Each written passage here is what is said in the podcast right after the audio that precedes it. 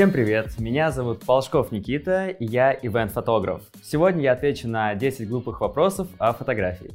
Как сфотографировать пьяных, будто они не пьяные?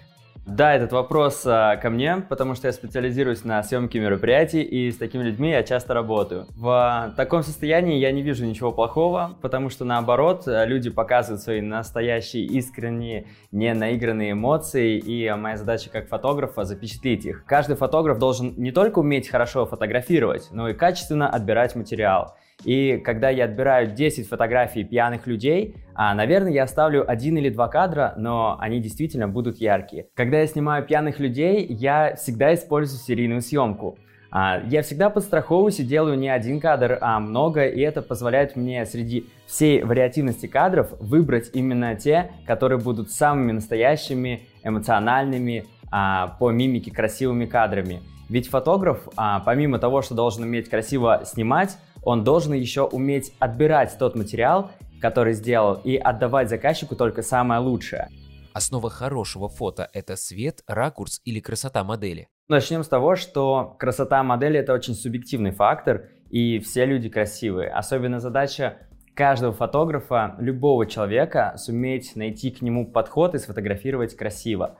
Что касаемо ракурса, то, конечно же, не стоит фотографировать людей со вторым подбородком снизу, а людей с короткими ногами сверху. Поэтому о ракурсе просто нужно помнить и иногда его менять. Но что касаемо света, у меня есть один а, мой личный прием, которым я всегда пользуюсь, это моя вспышка. А, я предпочитаю кадры со вспышкой, потому что вспышка в любых условиях позволяет делать стабильно хороший результат. Неважно, это день, это помещение, это клуб, в котором нет э, никакого света, или где наоборот много слишком яркого света, который а, неправильно ложится на лицо, вспышка позволяет качественно создавать светотени на лице, что позволяет увеличивать процент а, удачных фотографий. Тем более вспышка используется в глянце, вспышка выглядит современно. И мое портфолио все состоит как раз таки из таких кадров, Поэтому вопрос о свете я решаю именно таким образом. Может ли обработка спасти плохое фото? Я считаю, что в 21 веке можно просто взять человека и перерисовать его с нуля. А, возможностей очень много. Здесь вопрос смысла, нужно ли это делать или нет. А, задача фотографа с минимальным постпродакшеном сделать уже так, чтобы было хорошо.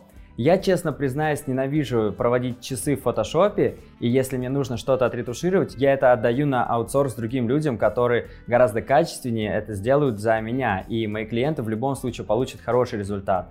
А моя задача как фотографа сразу сделать так, чтобы было хорошо и по свету, и по ракурсу, и по заднему фону, ну и, конечно же, по настроению самого человека.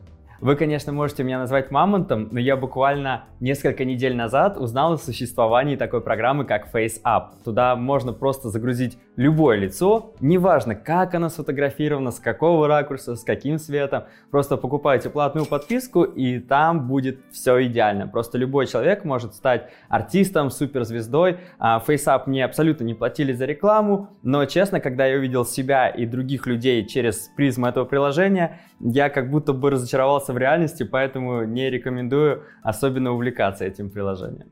Можно ли узнать звезду до грима? Скорее всего, вы ожидаете ответ, что да, вы представляете, это абсолютно разные люди, но, увы, не так. Сейчас один из трендов – это тренд на натуральность, на естественность. И даже многие блогеры-миллионники позволяют себе выложить себя в Инстаграм, сторис, в говорящие головы э, без фильтров, с прыщиками. Ну, в общем, все как есть. Естественности не надо стесняться, и это нормально. Среди моих друзей, окружения а, много людей, которые с помощью там мейкапа и э, визуализации, тоже стилизации себя, э, одежды, а, могут прийти на вечеринку, их просто невозможно узнать. Это другие люди. Также делают и артисты. Они могут быть э, разными, могут быть и неузнаваемыми, могут быть и а, такими же, как в жизни.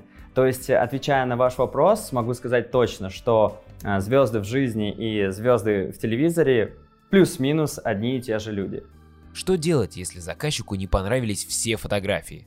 На самом деле, если заказчику не понравились все фотографии, то, во-первых, это не твой заказчик, во-вторых, ты не его фотограф. И очень странно, что вы встретились. потому что любой заказчик должен находить фотографа хотя бы близкого по духу или по стилю. А, и у меня, к сожалению, в этом году был такой опыт. Представляете, а, меня пригласили на день рождения а, очень популярного человека, который раньше был а, политиком, на юбилей. Он пришел в агентство, которое организовало этот праздник, и сказал, дайте мне самого дорогого фотографа. Агентство, конечно же, предложило ему портфолио разных людей, но он сказал, что ему нужен самый дорогой. Ну, отлично, я приехал, отснял все мероприятие. По мне, так результат максимально был стабильный, такой же, как в портфолио, все прекрасно. И когда я сдал фотографии, получаю фидбэк. Что за плохие фотографии? Что это вообще за белые лица? Почему у меня все пересвечено? И мне как раз э, организаторы пишут, Никит, сейчас тебе будет а, обратная связь, а, постарайся поделить на два и сделать хоть что-то, чтобы заказчику понравилось. Я тогда задумался, ведь я же отснял абсолютно так же, как и снимаю другие мероприятия. Я же в таком ключе выложил абсолютно все свое портфолио. Я снимаю в таком ключе мероприятия и для больших компаний, а для брендов, для модных глянцевых журналов. И тут просто почему-то этому человеку не понравилось. А, и когда я у него спросил потом лично, смотрели ли мое портфолио и совпадают ли эти кадры с моим портфолио, он сказал, что я профессионал, я должен делать так, чтобы было красиво. Но суть в том, что красиво это понятие субъективное, и ему они не понравились. Да, в тот момент я всеми своими силами постарался обработкой исправить свои кадры и сделать так, чтобы ему понравилось больше. С того момента в моем договоре, в моем контракте есть такая фраза, что обращаясь ко мне, вы подтверждаете, что ознакомились с моей цветокоррекцией, с моей обработкой. С тех пор таких случаев, к счастью, больше не было и, надеюсь, не будет. Что делать, если во время фото всегда моргаешь? Хм. Возвращаемся к пункту 1 а, что в любом фотоаппарате есть серийная съемка. Конечно же, есть э, фотографы, так называемые староверы, которые еще дружили с пленкой, которые всю жизнь а, говорят, что надо снимать все в один кадр и только так, а не строчить как пулеметчик, как многие а, любят говорить про, сери- э, про серийную съемку. Я ничего не вижу плохого в серийной съемке. Более того, когда человек моргает, это нормально. А, когда а, в моем фотоаппарате есть такая функция, а, очень быстрая съемка. Я могу сделать 3-4 кадра так быстро, что человек, которого я фотографирую, даже не поймет, что я сделал такое количество кадров. И когда я снимаю людей на фотозоне, а, люди не подозревают, что я их не просто сфотографировал один раз, я уже сделал серию фотографий, среди которой ну точно будет кадр, где все стоят с открытыми глазами. Это первое. Более того, просто недостаточно, чтобы у человека были на фотозоне открытые глаза. Важно, чтобы он еще и получился хорошо. Тогда нужно еще поэкспериментировать с ракурсом, со светом, с крупностью кадра. И именно из всего количества, которое вы уже сделаете с этим человеком, ваша задача как профессионала выбрать самый сок, самую выжимку и отдать только лучшее вашему клиенту, чтобы он был доволен. Поэтому серийная съемка в помощь. Никита – ивент-фотограф, то есть он специализируется на съемке мероприятий. А мне стало интересно, какие в принципе есть фотонаправления. Конечно, о многих я и так знал, но есть довольно необычные. Например, ломография используется в пленочной съемке. Ломографы ищут необычные решения и ракурсы, отказываясь следовать типичным правилам и представлениям о качестве. Кстати, именно там давно еще использовались фильтры, которые сейчас популярны в Инстаграме. Есть пинхольная фотография, то есть сделанная без объектива. Есть HDR направление, получается картинки буквально из компьютерной графики. Стилей и жанров все больше, поэтому легко найти свой персональный почерк. Узнать больше о разных направлениях и попробовать себя в них можно на курсе образовательной платформы Нитология, который так и называется фотограф. Вы научитесь работать с фотокамерой, даже если раньше не снимали, освоите набор главных инструментов, разберетесь в композиции, видах света и создадите 50 работ для портфолио. Обучают профессиональные фотографы, они ответят на все ваши вопросы, дадут фидбэк по заданиям, а поддержка кураторов и студентов поможет сохранить мотивацию и вдохновит на фотосвершение. Переходите по ссылке в описании, там подробности о курсе, а по промокоду ФОТО будет скидка 45% на этот и другие платные курсы нитологии. Пусть в мире будет больше красивых фото, сделанных с душой. Как и что нужно фотографировать, чтобы много зарабатывать? Я считаю, что это очень хороший вопрос, и на самом деле, если перемотать назад на 10 лет, когда я только начинал фотографировать, я бы хотел услышать ответ на него. В фотографии очень много разных жанров. Это и портрет, и пейзаж, и студийный портрет, и семейная съемка, репортаж, свадьба, фуд, э, фуд-съемка и много того, что я сейчас еще не вспомнил. И очень важно найти именно то, что нравится вам, во что вы влюбитесь. Но для того, чтобы понять, что вам нравится, нужно обязательно поэкспериментировать и посмотреть, а, что ближе вам.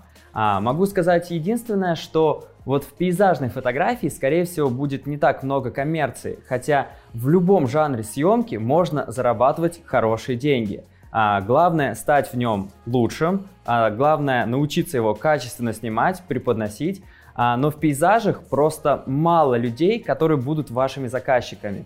Если вы студийный фотограф, если вы работаете с семьями, если вы снимаете репортажи, то, конечно, имея э, опыт, имея навыки, вы можете зарабатывать хорошие деньги. Репортаж это очень классное направление, я его просто безумно люблю. Нашел я его еще 8 лет назад для себя и просто в нем развиваюсь активно, несмотря на то, что образование у меня экономическое. Лучшая поза для Инстаграма, чтобы было красиво. Но нет такого понятия, как лучшая поза. Есть такие понятия, как популярные позы, модные позы. И на самом деле поз для фотосъемки не так много, как кажется. Многие вот эти брошюрки, которые в интернете можно скачать, 100 э, поз для фотографий, на самом деле являются ну, очень обычными и иногда даже странными. Стоит для себя выбрать просто ну, до пяти вариантов, которыми можно иногда позировать, когда вас снимает фотограф. Но если возвращаться обратно к Инстаграму, то очень важно понимать, что в сетке Инстаграма, если у вас все фотографии будут а, попой вперед ножку отставить, а, то этот Инстаграм будет скучно. Важно транслировать не только себя и свою позу, но и свой лайфстайл, свой образ жизни – транслировать те пейзажи, те места, которые вокруг вас есть, ту атмосферу, которая около вас, вот те же фотографии а, в ресторанах с едой, которые можно делать. Если вы поехали в отпуск, то ну, сфотографируйте вы красиво горы, город другой а, или какие-то детали. И путем именно такой призмы, когда вас будут через такую призму а, видеть ваши подписчики, у них будет повышаться к вам лояльность, и такую сетку будет куда интереснее смотреть, чем 100 фотографий в разных позах одной крупности. Что вы говорите людям, которые уверены, что не фотогеничны? Очень сложный вопрос, а, потому что я бы его на самом деле разбил на две части. Есть люди, которые думают, что они не фотогеничные, а есть люди, которые не любят фотографироваться. И, наверное, начну э, с того, что фотография это не просто картинки, интернет-файлы, которые хранятся в Инстаграме, в соцсетях или в вашем компьютере. Фотография — это наследие ваше.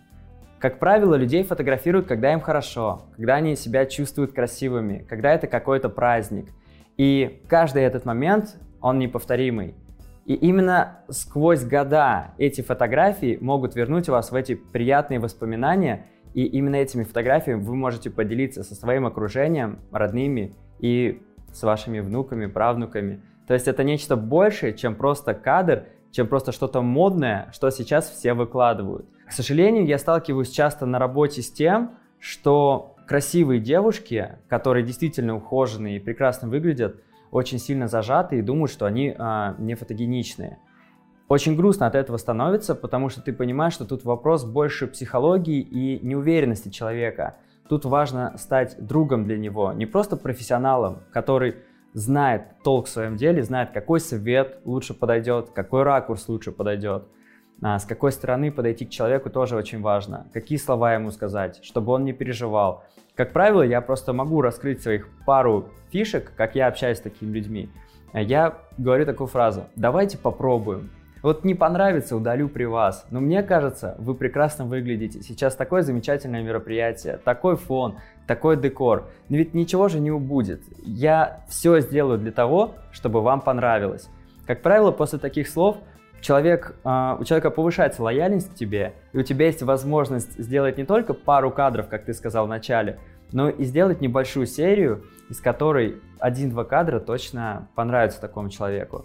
Что касаемо людей, которые точно не верят в себя и думают, что они не фотогеничны, скорее всего, у них был какой-то негативный опыт ранее, связанный с фотографией, но важно понимать, что любой опыт нужно а, преодолевать негативный, нужно двигаться дальше, не стоять на месте.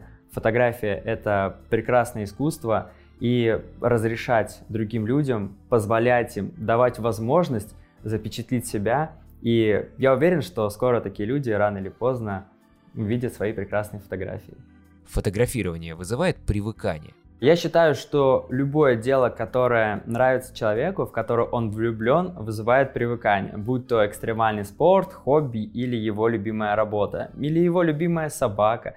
Ну, конечно, странно это все сравнивать вместе, но в фотографии действительно можно влюбиться. Особенно, когда это не только твое хобби, от которого ты получаешь вдохновение, но и когда это твоя работа, от которой ты также получаешь деньги. И именно за счет денег от фотографий я сейчас и живу. А, но у любого такого, любого такого хобби, у любой работы есть какие-то и свои минусы. Вот такая любовь к фотографии привела все-таки в некоторых моментах к моей профдеформации. Мне крайне сложно быть на любой вечеринке, на свадьбе, просто обычным гостем потому что я все время обращаю внимание на ведущего, как он ведет, на а, сюжетную линию, все ли нормально, пытаюсь как-то контролировать, пытаюсь следить за другими фотографами, чтобы они правильно держали свет. А когда они держат свет неправильно, у меня сразу в голове, зачем ты так делаешь? Хотя я понимаю, что иногда нужно просто отпустить, расслабиться. А другое дело пойти а, в кино с любимой. А, вот мы ходили с женой а, на дом Гуччи, и могу сказать, что половину фильма я просто наслаждался тем, какие там были сцены, какой там был прекрасный визуал, как там было все по цветам подобрано, как все было там по ракурсам грамотно составлено. Я очень наслаждался визуальной составляющей и отвлекался от сюжетной линии. Такое тоже бывает. И, наверное, последнее.